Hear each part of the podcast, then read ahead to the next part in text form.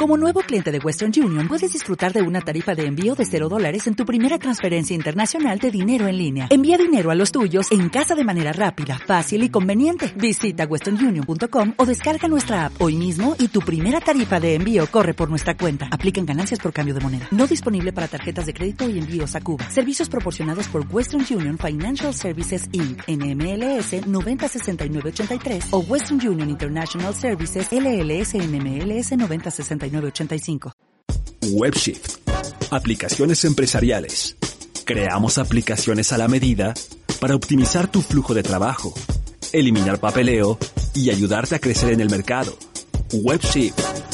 Aplicaciones empresariales. Contacto al 8120 854499. Sitio web webshift.software. Correo electrónico hola arroba webshift.software. Contenidos radiofónicos de vanguardia e interés social. Producción musical creativa. Diseño sonoro con propuesta y originalidad. Tu proyecto musical, marca o servicio también es nuestro. Portátil Records México. Todo es sonido. portátilrecords.gmail.com Orden, control, seguridad, gestión de los datos y asuntos a cargo. Legal Tracking, el software para abogados hecho por abogados. legaltracking.com.mx Ciencia, tecnología, nutrición, actividad física y salud, conciencia, información para nuestro bienestar, conciencia para tu salud, información, opinión y debate en voz de los expertos de la salud, conciencia, informativo para tu salud.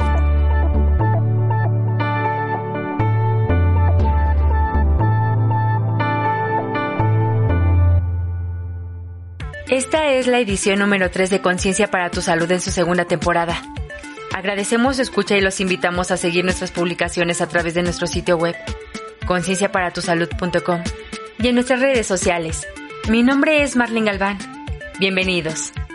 En esta emisión, el doctor Iván Martínez Dunker entrevista al doctor Salvador de la Fuente Sedano, médico cirujano plástico certificado, la doctora Adriana Solís, jefa del Departamento de Telemedicina de la Secretaría de Salud del Estado de Guerrero, nos habla acerca de la importancia de este servicio en su entidad. La maestra en Psicología de la Salud, Magali Sánchez Páez, habla sobre las principales reacciones emocionales en los niños durante la pandemia. El doctor Rodrigo Martínez Espinosa, director científico de Grupo SOIM, nos habla del cáncer hereditario. La doctora en nanotecnología, Paola Rebeca Arteaga López, nos habla de ciencia, investigación y bienestar en charla con la psicóloga Artemisa Nieto Jara y la nutrióloga Pamela Manríquez del etiquetado de los alimentos. Información para nuestro bienestar. Conciencia para tu salud.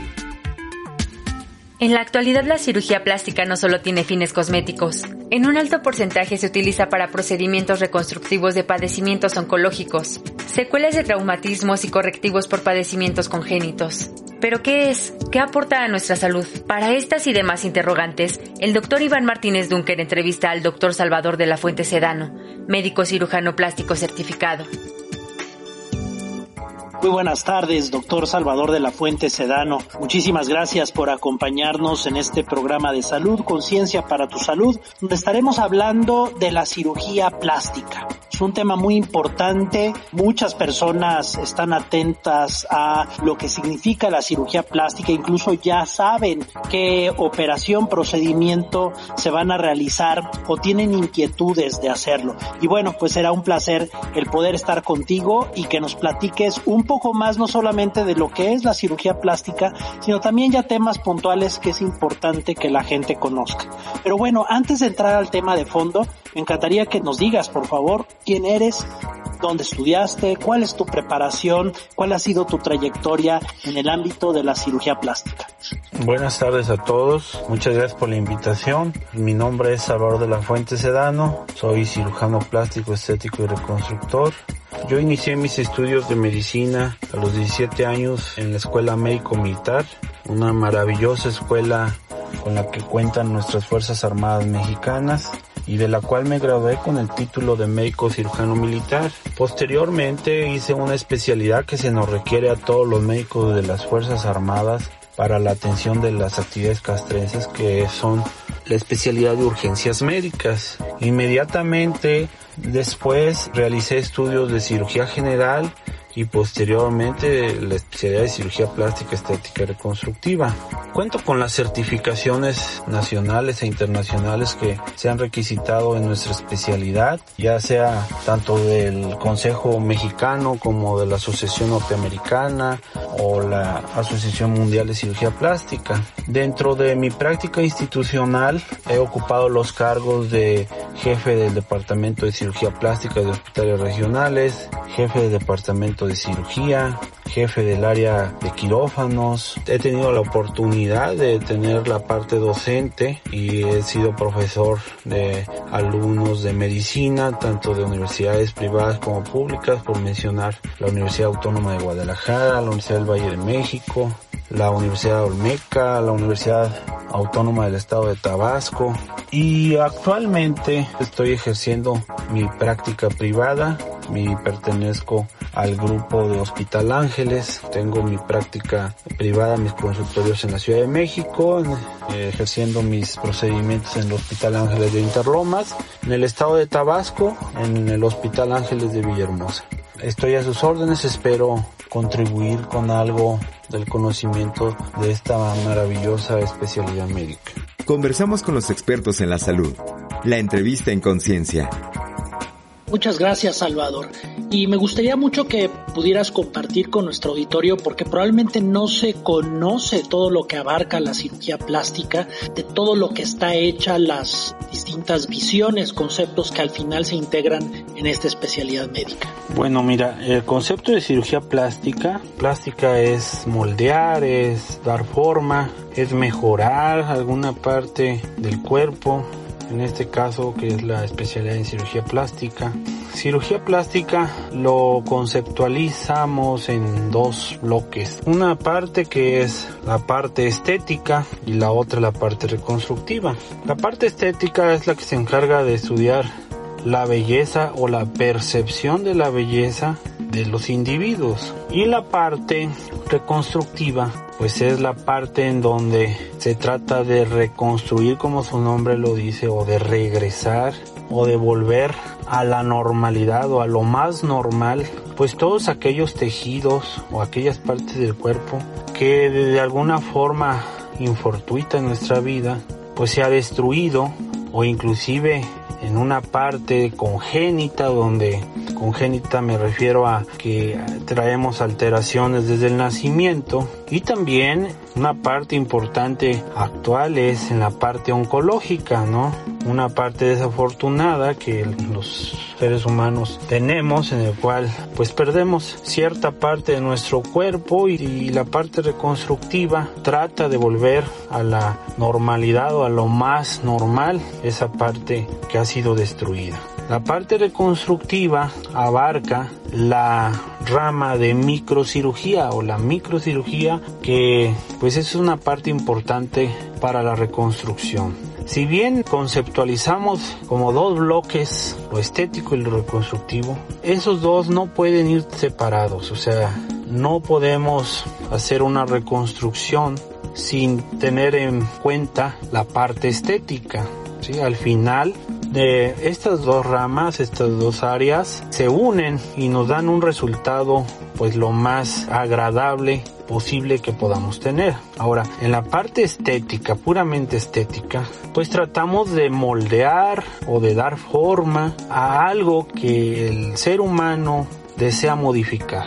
No porque esté mal, no porque haya una destrucción de tejidos, sino por el deseo del individuo de dar otra apariencia u otra forma. Entonces son dos partes que se conceptualizan pero siempre van unidas. Se dice que la parte en una cirugía siempre debe de haber un resultado funcional y un resultado estético. O sea, no podemos hacer una cirugía estética dejando esa parte no funcional del cuerpo. Como ejemplo, podemos decir una cirugía de nariz en la cual es importante la parte funcional. Entonces siempre va junto la parte de reconstruir y la parte de un resultado estético adecuado. Ahora te pediría que hiciéramos un ejercicio en donde de cabeza a pies nos puedas ir indicando los principales procedimientos de cirugía plástica. ¿Cuáles son esos procedimientos que podemos ir haciendo en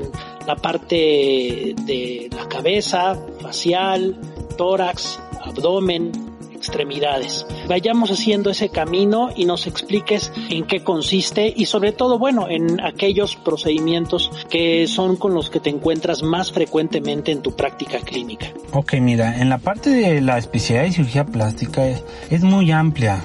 No hay parte del cuerpo que no puedas encontrar tú un procedimiento estético o reconstructivo que esté descrito en nuestra especialidad. Pero dándote unos ejemplos en la parte estética, en la cabeza, en la cara, empezamos con unas cosas de la autoplastía, que es la cirugía de las orejas, cirugía de nariz, cirugía de los ojos, como la blefaroplastía, donde encontramos, tenemos un objetivo de dar un mejoramiento estético a la parte orbitaria. Tenemos los implantes, implantes de mentón, implantes de pómulos, implantes de ángulos mandibulares para dar una estética diferente a la cara. Tenemos el lifting facial o rejuvenecimiento facial, la parte del cuello, una cervicoplastía y ya hacia abajo la parte del tórax que es muy común también aumento de senos con implantes de silicón, aumento de busto con tejido graso autólogo, vemos la parte del abdomen como las liposucciones, las abdominoplastías o también conocidas como dermolipectomías, la parte de los glúteos que son implantes glúteos ya sea con prótesis o con tejido graso autólogo, en la parte de los genitales, rejuvenecimientos vaginales, en la parte de los muslos, los lifting, los implantes de pantorrilla. Es muy variable, es muy amplio. La cuestión estética está basado también en la colocación de prótesis o implantes de productos que estén avalados como los silicones grado médico y todos estos productos que deben estar avalados, bien estudiados y estrictamente controlados por los organismos que regulan la parte de salud. Y en la parte reconstructiva encontramos las fracturas faciales muy común, las fracturas de mano, los quemados, alteraciones congénitas en el cráneo como las craniosinostosis, microsomías semifaciales, muchos defectos congénitos, labio paladar hendido que abarcan la parte reconstructiva de la cara. De ahí hacia abajo, pues la parte de tumores, la reconstrucción mamaria que actualmente es una parte muy importante en las personas que sufren este tipo de tumor el cáncer de mama que es muy frecuente, que es el tumor más frecuente en la mujer y de la cual pues es importante darle una parte reconstructiva, una parte estética a esa parte del cuerpo que son los tan importantes como son los senos. Y de ahí nos podemos ir a pacientes con lesiones de la columna que presentan úlceras sacras en reconstruir con colgajos, con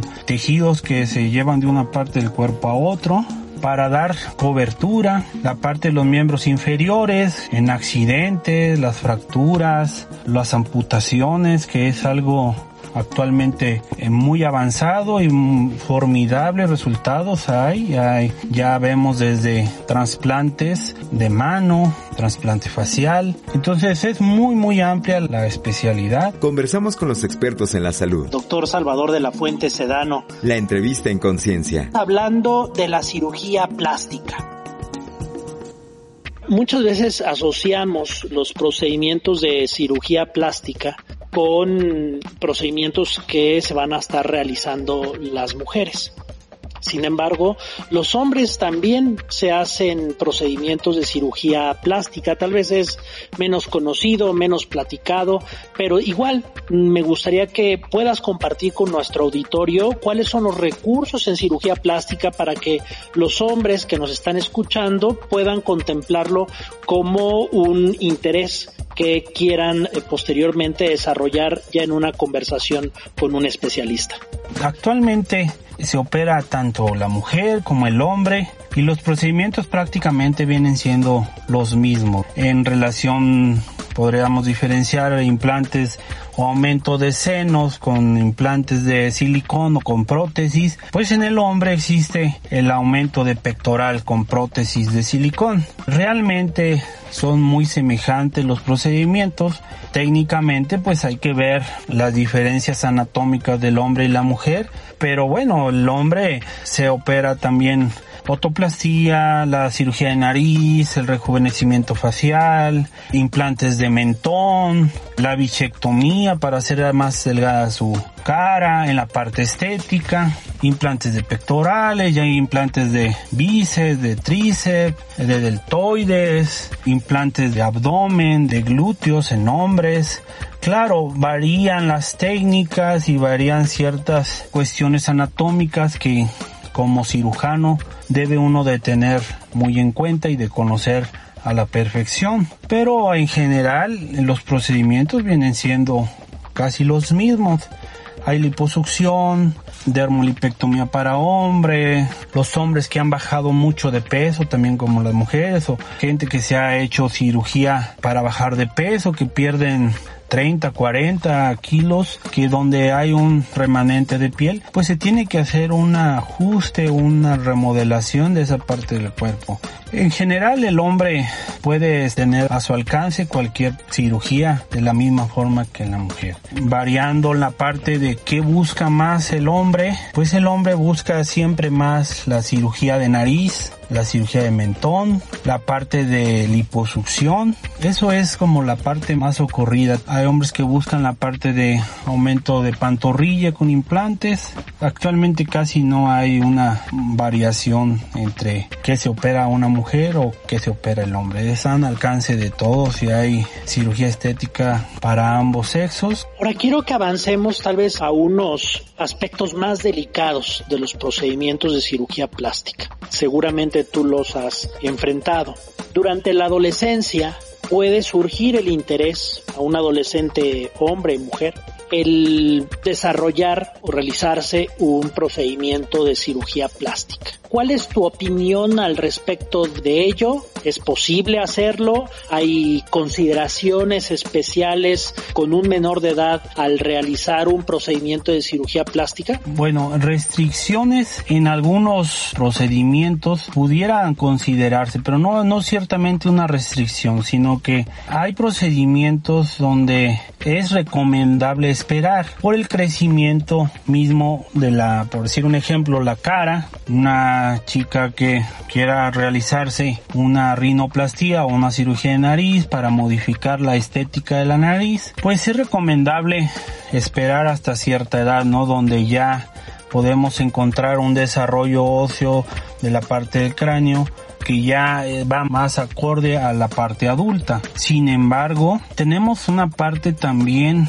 que considerar ahí como la parte psicológica del paciente. Hay niños o hay adolescentes que sufren mucho complejo psicológico inclusive la parte del bullying en las escuelas, donde bueno, pudiera ser una excepción y poder realizarse una cirugía para que esa parte en el crecimiento no le cause un problema de una cuestión psicológica. Otro ejemplo es la parte de la cirugía de orejas, donde pues lo recomendable es esperar hasta los 9, 11 años, donde ya la parte de las orejas tiene casi el tamaño de lo de un adulto. Y bueno, entonces podemos tener la asimetría. Hay padecimientos congénitos como el labio y paladar hendido que sí tienen marcados ciertos tiempos en donde es más beneficioso la cirugía.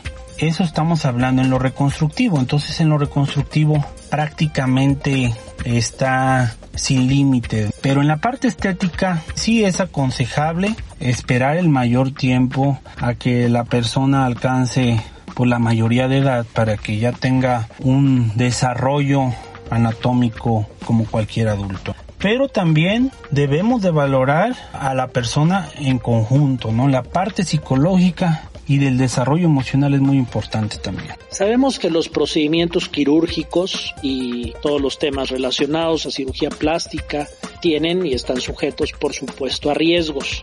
Sin embargo, uno de los principales factores que puede llevar a que un procedimiento falle y además pues genere todo lo contrario a lo que el paciente esperaba con ese procedimiento, es realizarlo con alguien que no está preparado. Por favor, ¿nos puedes indicar alguien que ya tiene en la mente el hacerse un procedimiento de cirugía plástica? ¿Cuáles son las previsiones, los cuidados que debe de tener al sentarse con un médico o incluso con una persona que dice ser o hacer cirugía plástica? Mira, esta pregunta que me haces es muy importante debido a que todas estas partes, estas situaciones de cirugías de estética se ha convertido ya en un problema de salud a nivel nacional o a nivel mundial, ¿no? Lo primero que debemos de saber que, pues, el someterse a una parte de cirugía lleva un riesgo, pero los riesgos eh, son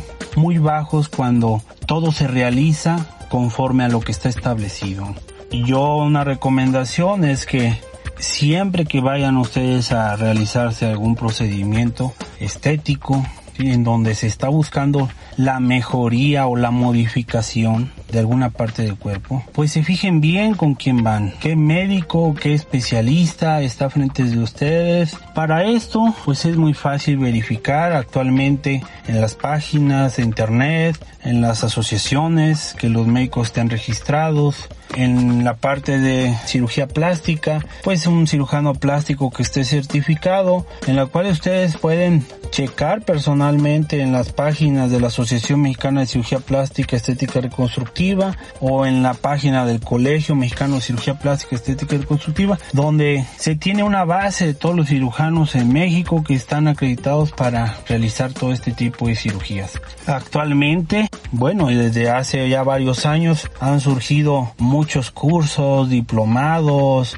estudios temporales, donde pues la preparación en general para los procedimientos estéticos o reconstructivos pues es un poco limitada. Sí es muy conveniente que ustedes sepan qué médico o qué personal de la salud tienen enfrente y bueno, la recomendación es que siempre lo hagan con un cirujano plástico, el cual se encuentre certificado y avalado con todas las reglamentaciones que actualmente se piden, no tanto nada más a nivel nacional, sino a nivel internacional. La cirugía plástica tiene organizaciones que nos rigen a nivel mundial, entonces es muy importante saber que el médico que nos va a tratar esté debidamente preparado y sea un cirujano plástico certificado. Pues muchísimas gracias, doctor Salvador de la Fuente Sedano, por acompañarnos en este programa donde hemos platicado de cirugía plástica y reconstructiva, de lo cual por supuesto eres especialista. Les recordamos siempre a todo nuestro auditorio que siempre traemos a los mejores, a gente de excelencia en el tema y hoy por supuesto no es la excepción. Así que muchas gracias por acompañarnos en esta segunda temporada de Conciencia para tu Salud. Quisiera que dejaras un mensaje para llevarse a casa a todo nuestro auditorio que consideres importante y también que puedas por favor dejar tus datos para que quienes tengan algún interés en conocer más de los procedimientos de cirugía plástica y reconstructiva, pues te puedan contactar y los puedas asesorar. Muchas gracias nuevamente por la invitación, gracias a todos los que nos escuchan. Muchas gracias por tus palabras hacia mi persona. Y ya para finalizar, pues como una recomendación o un consejo es que si tú eres una persona que está buscando actualmente realizarte un procedimiento de cirugía estética, pues te fijes bien en qué persona te está ofreciendo tus servicios, que lo consultes, que lo estudies, que veas que es un cirujano plástico que esté debidamente certificado. Si tú vas a hacerte una cirugía estética, estés convencido, no vas porque te dijeron, porque te obligaron, porque estás sufriendo acoso laboral o bullying escolar, no, porque tú estás convencida de que te lo quieres realizar. Segundo, que tengas el tiempo y la solvencia económica para realizártelo. En el sentido del tiempo, que no te vayas a querer ir de viaje, que no quieras ir a trabajar, sí, que tengas el tiempo para ti, para recuperarte de ese procedimiento y así pues evitar al máximo las probables complicaciones que se nos pudieran surgir si tú no sigues las recomendaciones. Y la parte de la solvencia económica también, siempre un procedimiento te va a requerir un gasto. No es recomendable andar buscando el ahorro económico en operarte en lugares no recomendados o con aparatos o con equipos que no estén certificados o utilizar implantes o prótesis que no estén debidamente estudiados y autorizados por las instituciones de salud. Y una última y no menos importante es que tú y tu cirujano concuerden con los gustos, concuerden con la idea, que te entiendas con él, que él entienda lo que tú quieres hacerte para que el resultado sea óptimo. Pues muchísimas gracias, doctor Salvador de la Fuente Sedano, por acompañarnos en este programa donde hemos platicado de cirugía plástica y reconstructiva. Conversamos con los expertos en la salud. La entrevista en conciencia. En el país, a pesar del desarrollo tecnológico, en el campo de la salud la tecnología presenta algunos problemas para su implementación u operación. Actualmente la distribución tecnológica en México está ubicada en su mayoría en el centro y norte del país. Sin embargo, a pesar de estas vicisitudes en el estado de Guerrero por más de 10 años, las tecnologías de la información y comunicación han jugado un papel muy importante en el acercamiento a personas de regiones apartadas a tener una mejor atención médica y al personal de salud se les ha dotado de capacitación en beneficio de la población de las regiones del estado con mayor dificultad de atención. Para darnos un panorama de los logros en materia de telemedicina en Guerrero, la doctora Adriana Solís, jefa del Departamento de Telemedicina en la Secretaría de Salud del Estado de Guerrero, nos habla acerca de la importancia que ha tenido este servicio en su entidad y los logros obtenidos. Soy la doctora Adriana Solís, jefa del Departamento de Telemedicina en el Estado de Guerrero. Conciencia, informativo para tu salud. Comenzaremos por comentar que la telemedicina o telesalud tiene muchas definiciones, tanto de la propia OMS como de muchas otras instancias. Sin embargo, todo lo resumiremos a qué es el uso de las TICs, las tecnologías de la información y de la comunicación aplicadas en salud. Les comparto el trabajo que se ha desarrollado en el departamento de telemedicina. Tiene ya muchos años, desde tres sedes con las que se inició. Actualmente nuestro estado está conectado con los 14 hospitales generales dos OPDs, en nuestras siete jurisdicciones y nuestros 24 hospitales de la comunidad, dando cobertura a todo el territorio. La conectividad en todo el estado es un gran reto, pero en donde sí la hay, la aprovechamos para hacer principalmente actividades tales como teleeducación, teleconsulta en su modalidad de interconsultas y asesorías médicas y teleadministración, claro proporcionar 1.372 teleconsultas en su modalidad de interconsultas, siendo las principales especialidades psiquiatría, dermatología, ginecología, medicina interna, oftalmología, entre otras. Pues esto por parte de nuestros tres hospitales generales más resolutivos, el Hospital General de Acapulco, el Hospital General de Chilpancingo y el Hospital General de Tasco. El secretario de Salud ha realizado acercamientos con las diferentes asociaciones médicas y colegios médicos para que se transmitan sus eventos a través de telemedicina a todo el personal de las diferentes unidades médicas de manera gratuita. En este año se ha realizado la capacitación de personal de la unidad académica de medicina que entrará a realizar servicio social. Se realiza también capacitación virtual en sus domicilios a grupos de personas del programa de salud reproductiva. Asimismo, se ha realizado la entrega de plazas a personal de la unidad académica de enfermería, de la unidad académica de medicina, de la UAGRO y de escuelas particulares. Con relación al COVID-19, podríamos mencionar que se han realizado cinco capacitaciones acerca de COVID-19 para todo el personal médico y paramédico perteneciente a las unidades de primer y segundo nivel de la Secretaría de Salud a través de videoconferencias y alcanzando un total de 1.332 personas capacitadas. Se han realizado 14 reuniones ejecutivas a través de videoconferencia con el gobernador del estado de Guerrero, la Secretaría de Salud del estado, la Secretaría de Salud Federal, pues acerca del COVID-19, teniendo un total de 562 asistentes. Se han realizado también siete reuniones estatales interinstitucionales en donde han participado el IMSS, el ISTE, la SEDENA, PEMEX, Fundación BEST y otros, ¿no? Acerca pues del COVID-19 a través de videoconferencia, dando seguimiento a la problemática que nos aqueja. Esto a través del Comité Estatal de Vigilancia Epidemiológica con un total de 68 asistentes. Se han llevado a cabo 29 reuniones ejecutivas de manera regional por parte de las jurisdicciones sanitarias con los presidentes municipales acerca del COVID-19 a través de las videoconferencias con la presencia de 2.195 participantes. Cabe mencionar que las capacitaciones que se han realizado a través de videoconferencia para todo el personal médico y paramédico se encuentran alojadas en la nube para poder ser vista, consultadas y, también descargadas en cualquier momento pues que se requiera.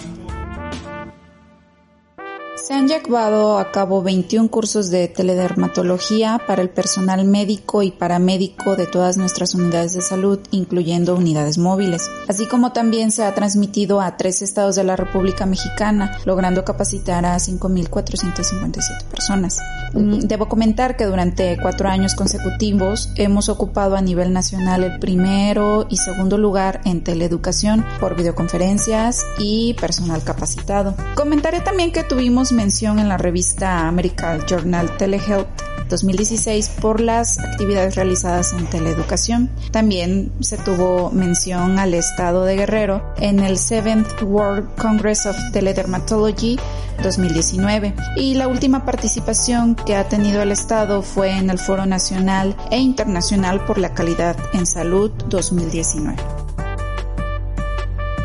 se ha podido realizar capacitación continua a todo el personal de salud de las diferentes unidades médicas del primer y segundo nivel de atención, priorizando personal en formación, médicos, enfermeras, trabajadores sociales y demás.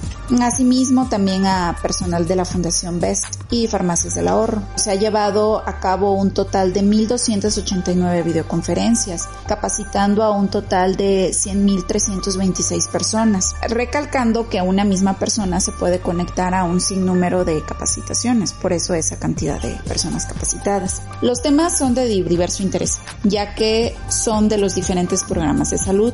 Estos los eligen los hospitales generales y demás sedes de telemedicina conforme a su calendarización, incluyendo temas como dengue, mortalidad materna, COVID-19, nutrición, obesidad, alacranismo, vacunación, dislipidemias, etcétera, así como se brinda también apoyo a los diferentes departamentos para capacitaciones de los diversos programas de salud. También se llevan a cabo reuniones de seguimiento, de evaluación por parte de los responsables de programas estatales y reuniones diversas con nivel federal. Espero que con esto se vislumbre parte del trabajo que se hace y se seguirá realizando en telemedicina. Y nuevamente resaltar que el uso de las tecnologías es ahora más que nunca una herramienta indispensable, pues no solo es de una herramienta de comunicación, sino una herramienta que nos ayuda a romper barreras geográficas y que en nuestro estado, en nuestro territorio, pues realmente muchas veces esta geografía es de difícil alcance. Espero que haya sido de utilidad la información vertida y dejamos a su disposición el contacto telefónico el 74 74 71 13 62 y nuestra red social en Facebook Telemedicina Guerrero. Muchas gracias. Soy la doctora Adriana Solís, jefa del Departamento de Telemedicina en el estado de Guerrero. Conciencia. Informativo para tu salud. La pandemia por COVID-19 ha traído consecuencias para la salud mental de la población en especial de los niños que no tienen las mismas herramientas que los adultos para enfrentar situaciones como esta. Escucharemos a la maestra en Psicología de la Salud Magali Sánchez Páez quien nos hablará de las principales reacciones emocionales en los niños, sugerencias para ayudarles y nos compartirá la visión de dos niños acerca de la pandemia. Hola, soy Magali Sánchez, psicooncóloga, paliativista y maestra en psicología de la salud. El día de hoy vamos a platicar sobre la pandemia del COVID-19 y las consecuencias para la salud emocional en los niños. Una situación que jamás imaginamos cuando escuchamos las primeras noticias del virus en China fue que en tan poco tiempo llegara a todos los rincones del planeta, causando tantos millones de contagios y alcanzando más de un millón de muertos en el mundo. Esto evidentemente que ha traído consecuencias muy importantes para la salud mental en todos los niveles y a todas las edades. Sin embargo, en los niños son fuente de preocupación porque muchas veces no tienen las mismas herramientas que tenemos los adultos para identificar y manejar sus sentimientos. Yo considero que el impacto psicológico de esta pandemia tiene tres características principales. En esta pandemia hemos vivido la incertidumbre, es decir, nadie nos puede asegurar cuándo terminará o qué sucederá más adelante y esto evidentemente genera una tensión constante. Otro elemento importante es la percepción de amenaza, porque finalmente nos compromete la vida. Nos estamos dando cuenta de nuestra fragilidad y del alto riesgo de enfermarnos nosotros o algún ser querido. Y si sumamos estas dos, la incertidumbre y la percepción de amenaza, con un periodo largo de tiempo, en nuestro caso en México desde el 27 de febrero a la fecha, evidentemente esta es una situación de tensión continua que genera demasiadas complicaciones para la salud mental. Los niños súbitamente se enfrentaron a dejar de ir a la escuela, a tomar clases desde sus casas, a dejar de ver a sus amigos. Muchos perdieron viajes, graduaciones, reuniones de cumpleaños, paseos al aire libre y tuvieron que aprender a vivir dentro de su casa en convivencia continua con el resto de la familia.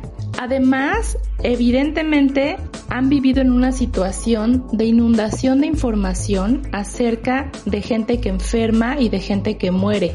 Esta situación muchas veces como adultos no la hemos podido evitar, algunas veces porque no nos dimos cuenta a tiempo de cómo les afectaba a los hijos hablar delante de ellos y otras veces porque no ha habido ya otro tema en los medios de comunicación y entre la gente. En particular, esta situación en los niños les ha generado reacciones importantes de ansiedad por el miedo al contagio, por el miedo a enfermar, por el miedo a la muerte, una alteración en la rutina tan importante para sentirse bajo control. También han presentado alteraciones de la conducta por su dificultad para manejar sus emociones, muchas veces enmascarando cuadros depresivos, frustración por todo lo que han perdido en este año y muchos han vivido duelos por pérdida de uno o varios seres queridos. Conciencia, informativo para tu salud. Hola, ¿cuántos años tienes? Siete. ¿Y tú sabes lo que es el coronavirus? Sí, una enfermedad que es como... ¿Como qué? Como uno un virus que llegó a la Tierra y, ese virus ya está esparcido por toda, por toda la ciudad y pronto vamos a estar en semáforo verde y ya van a quitar el coronavirus. Ok, entonces ahorita que todavía no es semáforo verde, estamos guardados en casa, ¿verdad? ¿Tú te has guardado? Sí. ¿Y cómo te sientes de estar guardado y no poder salir a la calle y a los parques y a la escuela? Triste. ¿Te sientes triste? Sí. ¿Y tú conoces algún familiar o algún amigo que se haya enfermado de COVID? Sí, es que tengo un tío que arregla cosas, que arregla cosas y eso, que le dio como un ataque al corazón, no, no sé qué era, y entonces le dio un ataque al corazón y creo que era el coronavirus. Oye, ¿y qué le pasó a tu tío que le dio el coronavirus? Creo que por andar sin cubrebocas este, se enfermó y entonces ya quiero que el coronavirus se vaya del planeta. ¿Y se curó tu tío? Creo que se murió. Creo que lo complejo de la situación emocional en los niños es que resulta que muchos de ellos aparentemente están enfrentando bien la situación y de pronto hay algo que vuelve evidente toda esta repercusión emocional de la pandemia. Hay que estar atentos a las reacciones emocionales cuando se presentan de una manera más intensa de lo normal. Por ejemplo, un niño que se cae de la bici y llora durante varias horas hasta que al final reconoce que tiene miedo a que sus padres mueran o cuando un miembro de la familia presenta fiebre o tos o algún síntoma y el niño y el resto de la familia tienen una reacción de angustia por asociarlo a imágenes catastróficas. Se sugiere en primer plano enseñarle a los niños a ser conscientes de sus pensamientos y emociones y volver al momento presente, porque normalmente el miedo descansa en las ideas futuras o en imaginar los peores escenarios. También hay que favorecer la expresión de estas emociones dependiendo de su edad a través del juego, de alguna actividad manual o de platicar con sus padres. Por otro lado, hay que limitar la exposición a noticias que provoquen ansiedad. Hay que intentar establecer rutinas. Las rutinas lo ayudan a aumentar su sentido de control y a calmar los sentimientos de agobio. Las actividades sugeridas le ayudarán a experimentar placer y a desplazar su atención en ellas en lugar de permanecer en pensamientos centrados en la situación temida. Entonces, ¿qué actividades? Por ejemplo, actividades placenteras, actividad física, hay que retomar actividades familiares y sociales en la medida de lo posible en persona y cuando no, pues vía redes sociales o vía Zoom. Hola, ¿cuántos años tienes? 15. Quiero que platiquemos un poquito acerca del COVID-19. ¿Te parece bien? Sí. Bueno, platícame qué sabes del COVID. Pues es un virus que está matando a mucha gente y que ha generado también mucho miedo y que hace unos meses nosotros no creíamos que iba a llegar a nuestro país y mucho menos que íbamos a estar tantos meses guardados. Yo recuerdo que íbamos a tener como una semana más de vacaciones, que aunque no eran vacaciones, pues íbamos a estar guardados en nuestras casas y ahora pues tenemos siete meses y no hemos regresado a la escuela. ¿Y podrías compartirnos cómo, cómo te sientes, cómo se siente una pues chava de tu edad de tener que estar viviendo esta situación de estar en casa? Pues ha sido difícil, sobre todo porque no puedo ver a mis amigos y ahora nos tenemos que acostumbrar a tener clases en línea, a ver a nuestros maestros por Zoom, a terminar los semestres por Zoom y pues ha sido muy pesado porque pues tantas horas en la computadora hace que duela mucho la espalda. ¿Y tú conoces alguna persona que haya tenido COVID? Sí, no de mi edad, pero sí conozco adultos, amigos de mi mamá o de mi papá o de mis abuelos que sí han tenido COVID y muchos desafortunadamente fallecieron. No eran muy cercanos a mí, pero igualmente causa impacto. ¿Y de qué manera crees tú que te ha impactado eh, pues el estar rodeada de este tipo de situaciones de, de enfermedad, de muerte, el recibir noticias pues por la tele, por los conocidos? Platícame un poquito tus sentimientos. Pues aparentemente lo manejo bien hasta que algún familiar o mi hermana o mi mamá o alguien así le da tos o le da fiebre o así, pues ahí es cuando nos da miedo y automáticamente pensamos en el COVID, aunque puede ser cualquier otra cosa. Por ejemplo, nos sucedió que con un familiar le dio tos y se sentía mal, entonces este lo tuvimos encerrado en su cuarto y fue difícil porque no podía salir a comer con nosotros o no podíamos usar el mismo baño y pues eso fue difícil porque en lo que salía la prueba pues todos teníamos mucho miedo de qué iba a pasar y teníamos miedo de que no se le fuera a complicar. Hemos escuchado muchas recomendaciones de cómo cuidarnos, de cómo no contagiarnos o contagiar a otros, el uso del cubrebocas, la sana distancia, pero tú qué opinas o qué recomendarías a la gente o sobre todo a la gente de tu edad, a los niños también, de qué hacer para sentirse mejor en esta situación que estamos viviendo? Pues yo creo que aunque es importante informarse y también es importante que nosotros aprendamos a hacer otras actividades, necesitamos hacer ejercicio, convivir en familia es ahorita muy importante porque pues al final estamos conviviendo con ellos pues todo el tiempo porque estamos aquí en casa y también buscar otras actividades que nos hagan sentir bien, dibujar o hacer algo así que nos distraiga. ¿Algún mensaje final que quieras compartir? Pues esperemos que en los próximos meses ya tengamos mejores noticias y podamos salir y hacer nuestra vida un poco más normal.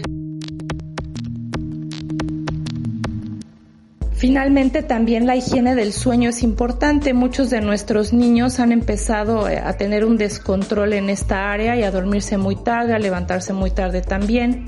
Hay que enseñarles prácticas de relajación. Hay técnicas muy sencillas que van desde la respiración profunda hasta la imaginación guiada. Y finalmente, también es bueno buscar ayuda profesional por un psicólogo capacitado, ya que la salud mental de nuestros niños es una urgencia de salud pública en esta pandemia. Soy Magali Sánchez Páez, maestra en psicología de la salud, psicooncóloga y paliativista. Conciencia, información para nuestro bienestar.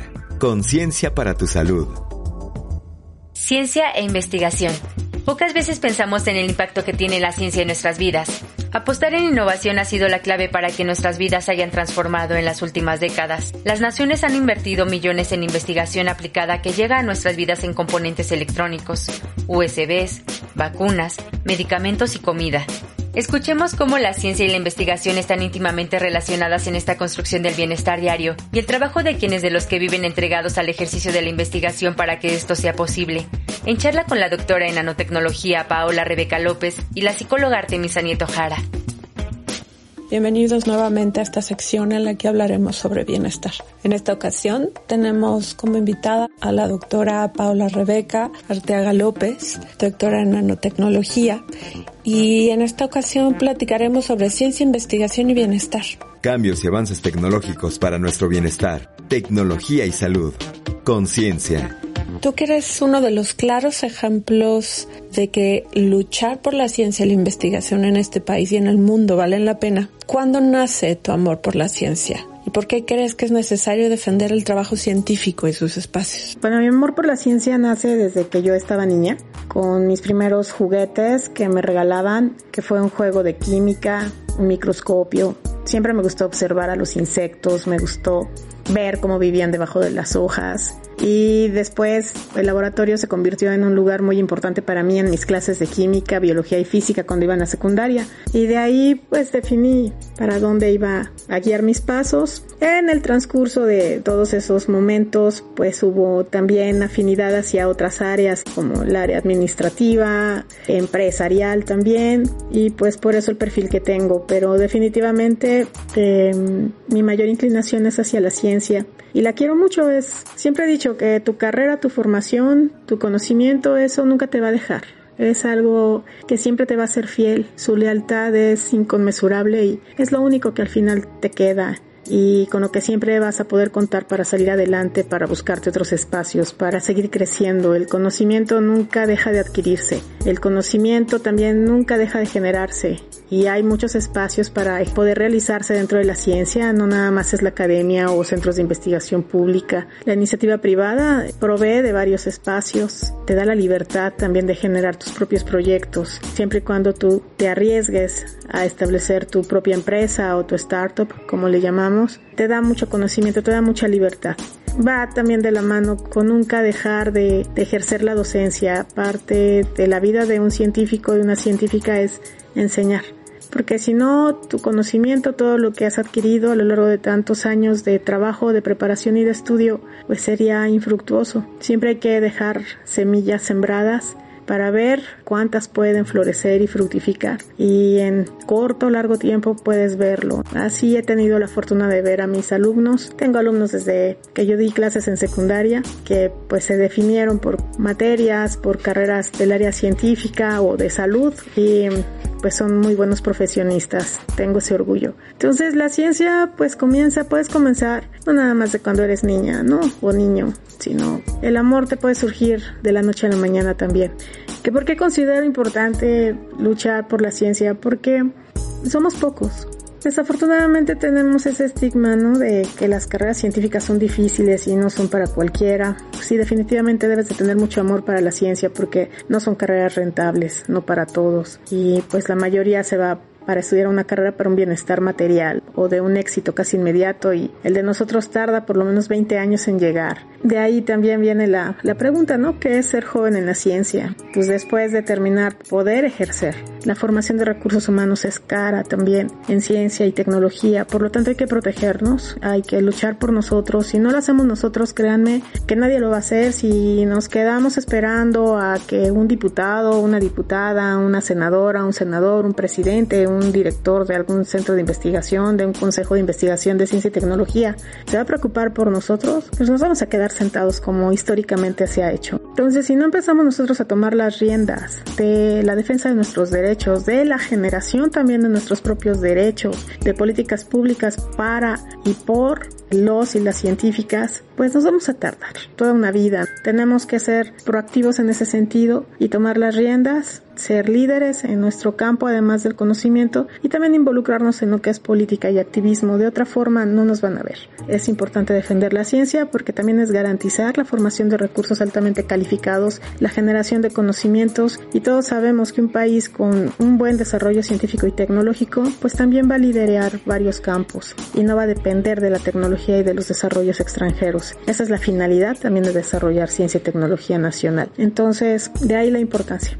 No todos sabemos qué es la nanotecnología y sus alcances. ¿Nos podrías explicar un poco su campo de acción y compartirnos cuál crees, en tu opinión, que ha sido uno de los mayores aportes de la nanotecnología en el bienestar de la población? Bueno, la nanotecnología es la parte o de la ciencia que estudia los materiales a una escala nanométrica. O sea, existen las nanociencias, que es la generación de conocimiento de los estudios en esa nueva rama de la ciencia, y la nanotecnología, que ya son sus aplicaciones. Así hay una diferencia muy grande entre nanocientíficos y nanotecnólogos, ¿no? La mayoría en el campo donde yo me he desarrollado es la nanotecnología porque digamos que es altamente viable poder aplicarlas. Donde yo me desarrollé es en el campo de la nanomedicina es un área novedosa, es un área con un impacto tremendo y con mucho futuro. De hecho, a principios de los años 2000 se consideró como una de las disciplinas que podían desencadenar también una tercera revolución científico-tecnológica, ¿no? O sea, como para mejorar la calidad de vida de los seres humanos. A nivel de la primera revolución científico-tecnológica que estuvo representada por la generación de vacunas con Pasteur. La nanotecnología es muy diversa, las nanociencias generan mucha producción, mucho conocimiento a pasos agigantados en Europa. Ya se está hablando de una etapa post nanotecnología. Sin embargo, por lo mismo de su novedad que, que la mayor parte se trabajan nuevos materiales, pues hay muy pocos marcos de referencia, por ejemplo en el caso de salud, de medio ambiente, que nos permita regularlas. En todo el mundo se están trabajando sobre normas, sobre regulaciones, sobre marcos que nos permitan trabajar de manera certera y evitar, por ejemplo, cuestiones de toxicidad, de afectaciones en la salud, en el medio ambiente, porque son tan pequeñas que su manera de actuar, de cómo funcionan, es diferente a una escala micro macro. Pero a grosso modo te digo que es muy importante, puede impactar, está impactando la escala nano, por ejemplo, sobre todo en el desarrollo de materiales que no tienen tan su aplicación al medio ambiente o a salud, sobre todo en construcción, en el desarrollo de conductores, nanoconductores, en otras áreas más aplicadas a las ingenierías, la nanotecnología tiene un impacto tremendo. En mi área pues estamos incursionando, ¿no? Todo lo que es lo biológico y estamos muy avanzados. Ya no va a haber desarrollo en un futuro que no tenga nanos y eso es lo que va a impactar realmente en la calidad de vida y en la población. Conciencia ¿En tu opinión crees que la ciencia y la investigación tienen relación o impacto en el bienestar de la población? Si es así, ¿nos puedes explicar y compartir por qué? La ciencia, la investigación básica, el desarrollo de nuevas tecnologías, históricamente ha comprobado que tiene o ejerce una influencia positiva en el bienestar y en la calidad de vida de la población en general. Solamente hay que ver las revoluciones tecnológicas que ha habido a nivel mundial, primero con la vacuna desarrollada por Pasteur y después por la revolución verde con toda la tecnología generada para eficientizar el desarrollo de tecnologías agroindustriales y entonces aumentar la producción de granos y de alimentos a nivel mundial que permitieron también ese crecimiento exponencial del área de agronomía. Es muy importante, sin el desarrollo de la medicina, sin el desarrollo de las tecnologías en agro, sin el desarrollo de las ingenierías, ¿qué seríamos? Tendríamos otra vez o enfrentaríamos fuertes tasas de mortandad, tendríamos una población mermada, individuos enfermos, si nos vamos desde el campo de la salud, de ingeniería, viviríamos todavía en cuevas si no se hubiera desarrollado la arquitectura, la ingeniería, la pesca, la agricultura. Todo eso que empezó como un conocimiento empírico, después se fue desarrollando hasta ser sistematizado en desarrollo tecnológico. Es muy importante. Cuando a nosotros nos dicen, bueno, ¿y que ustedes como científicos qué han hecho para el país? Para el país lo que estamos haciendo aquí en México, porque no somos un país líder en ciencia y tecnología, eso creo que todos nos podemos dar cuenta. Pues ¿qué estamos haciendo? Estamos abriendo brecha, ya marchas forzadas, porque no hay ni el incentivo ni los espacios. Desafortunadamente en nuestro país, y la ciencia no es la excepción, pues la corrupción permea y ha habido pues lo que nosotros conocemos como pues estos pequeños cotos de poder que permiten el crecimiento de unos cuantos y no de todos. Sí hay suficiente personal capacitado, los científicos que fueron formados aquí, que al final emigraron para hacer otros postdoctorados u otros posgrados en el extranjero, ocupan buenos puestos laborales. Tenemos el semillero, pero nos falta la tierra fértil donde se puedan germinar esos frutos que necesitamos. Históricamente, Estados Unidos, Londres, ahorita China, por ejemplo, Corea, con toda la inversión que tuvo para desarrollar ciencia y tecnología, los ha puesto en el liderazgo. No olvidemos que quienes desarrollan ciencia y tecnología son los que van a liderar al mundo. Y ahorita lo estamos viendo, por ejemplo, con el desarrollo de las vacunas. Estamos dependiendo de países que históricamente han invertido en sus científicos, en sus tecnologías propias. Nosotros seguimos siendo compradores y consumidores. Es muy importante, por ejemplo, que en nuestro país no está detonada la empresa científico y tecnológica, que eso también nos hace muy dependientes, porque una cosa es la ciencia y la tecnología, qué se hace, qué se desarrolla, qué se genera en el sector público, en centros de investigación, en academia, en universidades, a la que ya es la tecnología per se, la que ya se puede aplicar, la que se puede producir en masa, la que ya se puede escalar a nivel industrial y eso solamente se puede hacer a nivel empresarial la sociedad que tenemos no sería posible sin los avances científicos y tecnológicos. Nuestra sociedad está sustentada en ese sentido, en la ciencia y la tecnología, en esos avances. Tenemos que ser un país independiente y eso solamente se hace con inversión, con inversión no nada más en proyectos, sino que cada individuo que está siendo formado es un proyecto para la nación que tiene que ser explotado y que tiene que ser trabajado. Y también que el científico se empiece a deconstruir, por así decirlo, y no nada más ver a la academia o a la investigación científica en los centros de investigación como la única alternativa donde ellos quisieran estar. Los científicos somos necesarios en muchos sectores. Ustedes vean la Bolsa de Londres, por ejemplo, pues usa a muchos actuarios y a muchos matemáticos, a físicos y eso es lo que los ha hecho tan buenos en ese sentido. A nuestro país le hace mucha falta la ciencia y la tecnología y necesitamos detonar o explotar a todos estos recursos humanos que lo único que piden es una oportunidad para trabajar, por su país. Creo que todos tenemos ese pensamiento, ¿qué puedo hacer? Yo ya me formé y pensando en, en, contribuir, retribuir a la sociedad, porque pues nuestras becas fueron pagadas por los impuestos de todos los mexicanos. Entonces hay una manera de que tenemos que hacer, que es retribuir y trabajar, pero no hay oportunidades. Entonces necesitamos hacerlo para que esa incidencia y ese impacto de la ciencia y la tecnología en la sociedad lo podamos reflejar, pero no desde una manera individual o desde una manera egoísta, porque pues también hay ahí un sesgo que tienen los científicos de la old school, que son los que pues siguen al frente porque tenemos una planta de científicos envejecida. En todas las universidades, en los centros de investigación, el promedio de edad es de 60 años y pues hay muchas generaciones perdidas y ya no se diga las más jóvenes. Todo eso tenemos nosotros que ver cuando nos preguntan ¿qué has hecho tú? Pues más bien es estoy tratando de hacer y estoy tratando de que me abran espacios para que se pueda reflejar lo que yo puedo hacer. Y ejemplo de que podemos hacerlo es que en el extranjero triunfamos, pero aquí no tenemos ese semillero, no tenemos esas oportunidades. Y es muy importante remarcarlo, ¿no? Porque somos desde un punto de vista de desarrollo nacional, pues si no piezas claves, si una parte de los trabajadores que pueden aportar al país desde su expertise, desde sus conocimientos para mejorar la producción, para mejorar la calidad en nuestro país de desarrollos tecnológicos. Creo que eso es lo que necesitamos decir y eso es lo que yo pienso. Como pudimos escuchar, hablar de ciencia es algo más que hablar solamente de laboratorios. Es hablar de ciencia básica, de ciencia aplicada, de transferencia de conocimientos, de transferencia tecnológica, de proyectos e investigaciones que tienen un impacto en nuestra vida cotidiana y que muchas veces ni siquiera sabemos de dónde salieron o cómo llegaron a nuestras vidas y las tenemos completamente integrados en nuestro cotidiano. La ciencia en un país no solamente nos construye, nos revoluciona, y nos da una gran libertad y bienestar, sino también nos da la posibilidad de ver, de vivir y de leer nuestras realidades desde diferentes puntos de vista. Le damos las gracias a la doctora Rebeca Arteaga por habernos acompañado y les agradezco a ustedes el habernos acompañado en esta segunda sección sobre bienestar. Nos vemos la próxima semana. Cambios y avances tecnológicos para nuestro bienestar, tecnología y salud. Conciencia. Información, opinión y debate en voz de los expertos de la salud.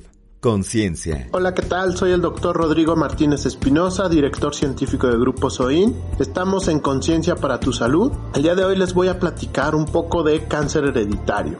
Una de las preguntas más frecuentes es si el cáncer se puede heredar. La respuesta no es tan fácil como quisiéramos, hay que evaluar cada caso y cada característica en particular porque en realidad el cáncer sí tiene un factor genético importante. Sin embargo, lo consideramos una enfermedad multifactorial. ¿Qué quiere decir multifactorial? Pues que está relacionado a diversos factores en nuestra vida. Por ejemplo, el cigarrillo, la luz solar, nuestros hábitos higiénicos, dietéticos, alimenticios y muchas otras cosas. De manera que nunca es fácil saber de dónde viene el cáncer. Sin embargo, también sabemos que la genética juega un papel fundamental. Cuando sabemos que hay genes involucrados en el desarrollo de la enfermedad, en este caso del cáncer, le llamamos una enfermedad hereditaria. El cáncer puede ser hereditario cuando hay genes que aumentan de manera significativa e importante el riesgo a desarrollar cáncer tenemos varios ejemplos que podemos hablar. En particular, yo quisiera tocar el tema del cáncer de mama, el cáncer de ovario, que son dos de los que tenemos más estudiados, aunque no son los únicos que pueden tener factores genéticos.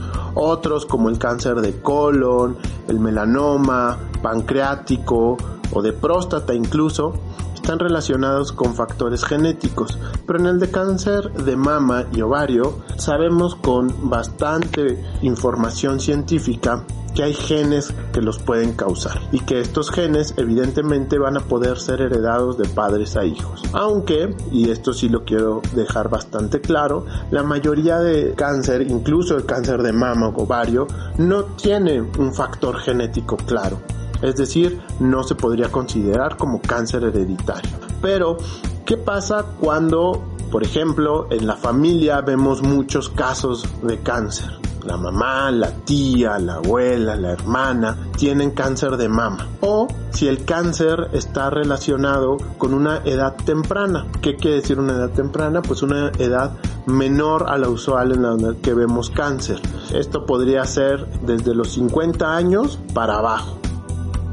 La edad es un factor también de riesgo que nos interesa mucho. ¿Cómo podemos saber si realmente nosotros tenemos algún riesgo de cáncer hereditario? Primero hay que acercarse con el profesional de la salud. Los médicos genetistas nos pueden apoyar haciendo un pedigrí. Esto es simplemente viendo y conociendo nuestra historia genética familiar y también los médicos genetistas o los médicos oncólogos nos pueden prescribir alguna de las pruebas genómicas moleculares que existen hoy en día. Estas lo que van a hacer es buscar mutaciones, es decir, variaciones en los genes y si se encuentra alguna variación podemos correlacionarla o no con el cáncer hereditario. Para ello siempre nosotros recomendamos la asesoría de algún experto en el tema. Pero lo más importante con esto del cáncer hereditario es que todos estamos en riesgo de sufrir cáncer. No importa si en nuestra familia hay o no hay, eso no nos exenta del riesgo. Pero cuando en la familia existe, podríamos tener un riesgo aumentado, es decir, mayor al normal. Entonces ahí es cuando debemos de pensar la posibilidad de algún cáncer hereditario. Yo los invito a acercarse con su médico, acercarse con el profesional de la salud para encontrar justamente si ustedes son candidatos a hacerse una prueba de cáncer hereditario, si vale la pena tomar algunas precauciones y algunas medidas en este sentido, o si ciertamente lo único que hay que hacer es los escrutinios normales que nos recomendamos para toda la población para prevenir el cáncer. Soy el doctor Rodrigo Martínez Espinosa, director científico del Grupo SOIN. Agradezco su atención. Buen día. Conciencia, información para nuestro bienestar. Conciencia para tu salud. La nueva norma 051 para el nuevo etiquetado de alimentos. Explicaremos a fondo los famosos octágonos, los sellos y algunas dudas comunes como ¿por qué analizando dos productos iguales uno tiene sello y el otro no? ¿Y qué significa el número dentro de los octágonos que algunos productos tienen? La nutrióloga Pamela Manríquez nos habla del etiquetado de los alimentos. Yo soy la nutrióloga Pamela Manríquez y en el capítulo de hoy entenderemos el nuevo etiquetado. Información que nutre en conciencia. Informativo para tu salud. Como todos sabemos, existe una nueva actualización en la norma 051 para el etiquetado de los alimentos y aunque hubo muchos cambios, el más notorio fue el de la implementación de los famosos octágonos. Existen cinco, el de exceso de sodio, exceso de grasa saturada, exceso de grasas trans, exceso de azúcar y el día de hoy hablaremos de el octágono de exceso de calorías. La norma determina que un producto será acreedor al octágono de exceso de calorías cuando en 100 gramos de producto existan más de 275 calorías. Hasta aquí todo claro y entendible. Quiere decir que si en 100 gramos de producto hay igual o más de 275 calorías, le ponen el sello. ¿Cuál es el principal problema? Que la norma está analizando 100 gramos de producto y nosotros los consumidores muchas veces no nos comemos esa porción. A veces solo nos comemos 10 gramos o en otras ocasiones hasta 300 gramos. Con esto quiero decir que 100 gramos de producto no puede generalizarse a lo que te estás comiendo, porque lo que importa es la cantidad que te comes. Ejemplo, una barrita de chocolate Turín, 70% cacao, pesa alrededor de 18 gramos. En muchas ocasiones a mis clientes yo les recomiendo comerse media barrita en la mañana para ponérselo a sus hot cakes o una barrita completa como snack. Una barrita completa pesa 18 gramos, pero oh sorpresa, este chocolate fue acreedor al octágono de exceso de calorías y esto asusta a cualquier consumidor. Pero repasemos lo aprendido. La norma analizó 100 gramos de producto. Quiere decir que para que te comas los 100 gramos de producto debes estarte comiendo 5 barritas de chocolate y lógicamente con 5 barritas te estás excediendo en calorías. No es necesario ser un super detective para determinarlo. Lo mismo pasa, por ejemplo, con las galletas de arroz inflado, que en mi opinión son versátiles y prácticas y es una muy buena fuente de carbohidrato, pero también le pusieron el sello de exceso de calorías. No te asustes, primero analiza cuánto te estás comiendo y un tiempo de comida, pues te puedes comer una, dos o tres galletitas, pero un paquete completo fue el que se analizó para determinar que fue acreedor del sello. Y por último, para cerrar este tema, las calorías son la gasolina de nuestro cuerpo. Nosotros necesitamos las calorías para vivir y para hacer todas nuestras actividades. Lo importante es que sepas que no es lo mismo obtener calorías del azúcar y de dulces a obtenerlas de alimentos reales. Conciencia para tu salud.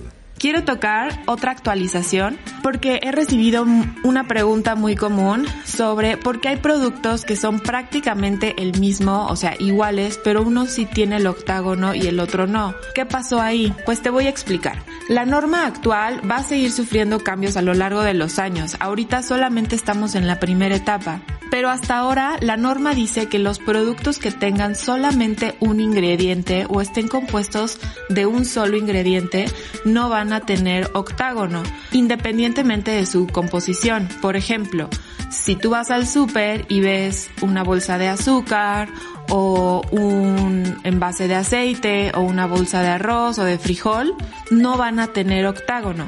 Yo me di a la tarea de analizar varios productos y te puedo asegurar que va a haber confusión. Por lo tanto, vamos a aclarar un poquito el tema.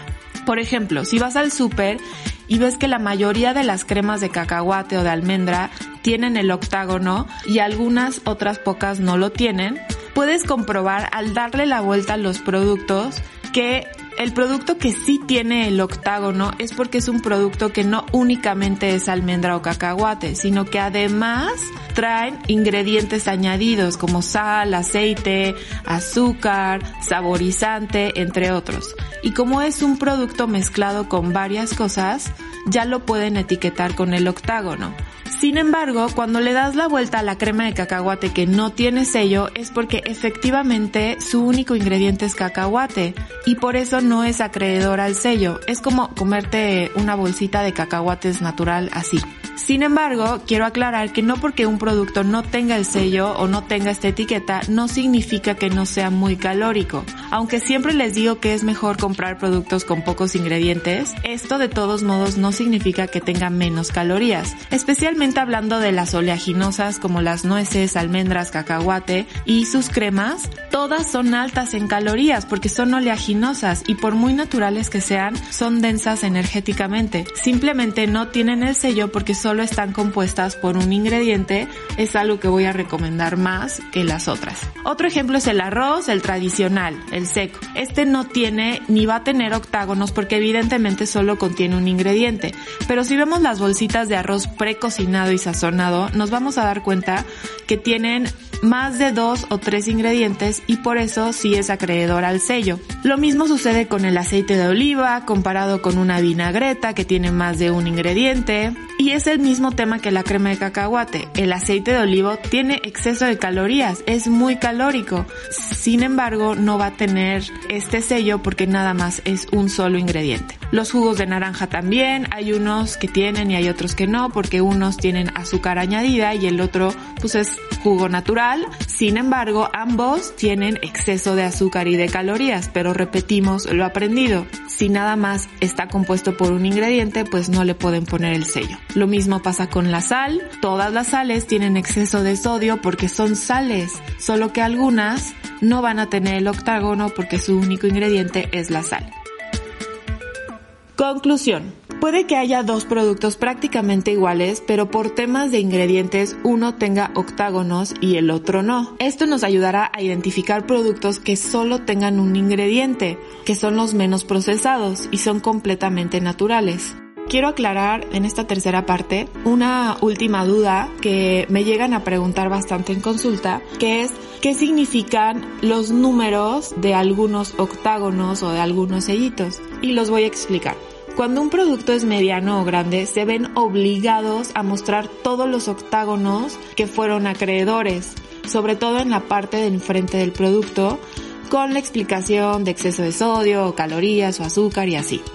Pero cuando un producto es muy pequeño, esto se complicaría porque las letras serían muy chiquitas y abarcaría mucho espacio de la etiqueta y se volvería muy complicado de leer. Así que se optó por poner un solo octágono con un número adentro. Pero aquí es donde empiezan las dudas sobre qué significa este número. Porque mucha gente cree que el número 1 significa exceso de calorías, el número 2 significa exceso de grasas y así sucesivamente. Pero esto es falso. El número significa el número de sellos el cual el producto fue acreedor. Así que si ves el número 3 quiere decir que de 5 sellos este producto fue acreedor a 3 sellos.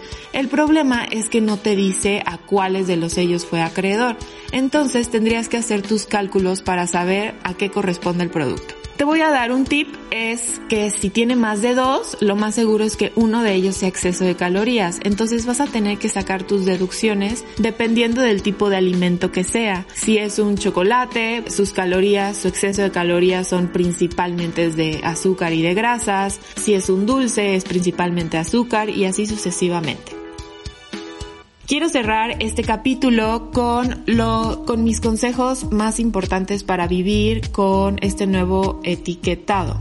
Número uno, siempre que alguien me escribe súper estresado porque este nuevo etiquetado le está causando demasiado nervio y angustia, le pido que se relaje bastante y que solo aplique la regla del 80-20. Es decir, dale prioridad a los alimentos reales el 80% de las veces. O sea, el 80% de tus decisiones diarias o semanales que sean enfocados a tu salud, a tu bienestar, a tus objetivos. Por ejemplo, avena, amaranto, maíz, fruta, verdura, leguminosas, proteínas magras, que son alimentos reales, sin empaque. Y el otro 20% permítete esa flexibilidad que por salud mental necesitamos. Y además estos alimentos hacen que nuestro plan sea más divertido y sostenible y además flexible. Yo, por ejemplo, incluyo yogur, granola, cereales integrales, galletas, pan árabe, quesos, porque el balance y el equilibrio es lo más importante. El problema es que a veces nos podemos perder en este 20%. Por lo tanto, te voy a recomendar que lo primero es que le des prioridad al consumo de productos sin octágonos. O sea, si ya vas a consumir dentro de este 20% productos empaquetados, procura que la mayoría no tenga octágonos. Ningún producto se va a salvar del nuevo etiquetado. Si no tiene, no es porque se les olvidó o porque se les pasó. Más bien significa que no es acreedor porque quizás solamente tienen un solo ingrediente o porque si tienen más de un ingrediente no tiene sello porque no se excede ni en sodio, ni en calorías, ni en grasas por 100 gramos. Otro consejo es que consumas productos con pocos ingredientes. Si quieres realmente analizar un producto, dale la vuelta y lee la lista de los ingredientes, porque pues si ya te lo vas a comer, checa que sean unos ingredientes de calidad, fáciles de leer y de pronunciar y que de preferencia los tengas en tu casa, ¿no? Como sal, ese tipo de cosas. El siguiente tip es que si vas a comerte un producto con octágonos, asegúrate de que ese exceso no sea de la cantidad que te vayas a comer. Recuerda que la norma analizó 100 gramos de producto, entonces aquí voy a sacar de nuevo el tema del chocolate. Sí fue acreedor por 100 gramos de producto, pero generalmente la porción recomendada son 20 gramos. Por último, incluye que en este 20% de la regla sea realmente ese antojo y ese gustito y ese apapacho ocasional. No se trata de comer lo primero que se nos cruce por aburrimiento o por gula, sino realmente cumplir con este deseo de este antojito ocasional como una galletita o un chocolatito y que lo incluya sin culpas, porque te repito, esto, incluir este tipo de alimentos no va a romper tu progreso, no vas a dejar de ser saludable, incluso es muy saludable ser más flexible con tu alimentación y no ser tan rígido. Disfruta ese 20% sin culpas. De mi parte, esto es todo. Espero que te haya servido la información. Yo soy la nutróloga Pamela Manríquez. Información que nutre en conciencia. Informativo para tu salud. Gracias por escuchar Conciencia para tu Salud, espacio de investigación que busca acercar información útil y puntual para nuestro bienestar. Yo soy Marlene Galván y en nombre de todo el equipo de producción los invitamos a seguir en contacto. Ciencia, tecnología, nutrición, actividad física y salud, conciencia, información para nuestro bienestar. Conciencia para tu salud. Información, opinión y debate en voz de los expertos de la salud. Conciencia, informativo para tu salud.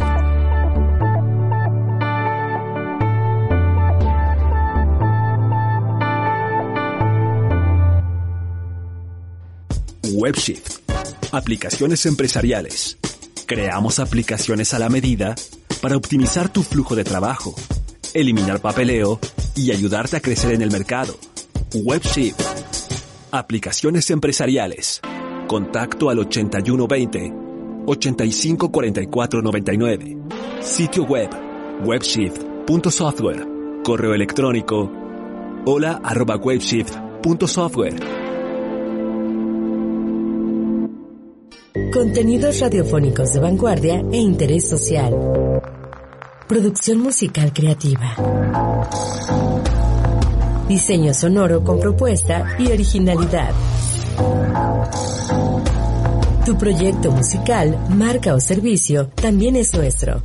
Portátil Records México. Todo es sonido. portátilrecords.com Orden, control, seguridad, gestión de los datos y asuntos a cargo. Legal Tracking, el software para abogados hecho por abogados. legaltracking.com.mx